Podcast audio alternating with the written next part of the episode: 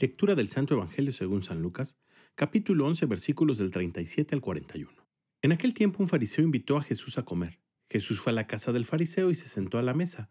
El fariseo se extrañó de que Jesús no hubiera cumplido con la ceremonia de lavarse las manos antes de comer, pero el Señor le dijo, Ustedes los fariseos limpian el exterior del vaso y del plato. En cambio, el interior de ustedes está lleno de robos y maldad. Insensatos. ¿Acaso el que hizo lo exterior no hizo también lo interior? Den más bien limosna de lo que tienen, y todo lo de ustedes quedará limpio. Palabra del Señor.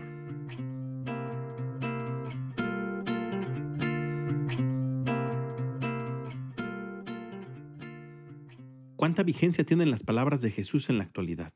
Muchos viven preocupados por lo que tienen, por lo que poseen. ¿Qué marca utilizarán de vehículo, de ropa, de reloj, de pluma, hasta de ropa interior? Pero el Evangelio del día de hoy es muy claro. Las apariencias engañan. Estamos muy preocupados por embellecer el exterior, pero por dentro no nos preocupamos. Muchos gimnasios hoy en día están abarrotados, pero las bibliotecas, las salas de conciertos, las iglesias vacías.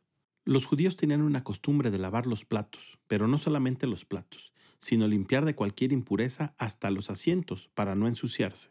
Pero esto no era una disposición de la ley, sino una costumbre rabínica. Por eso Jesús les acusa de hipocresía, más preocupados por la impureza exterior que por la interior, que es la que realmente cuenta.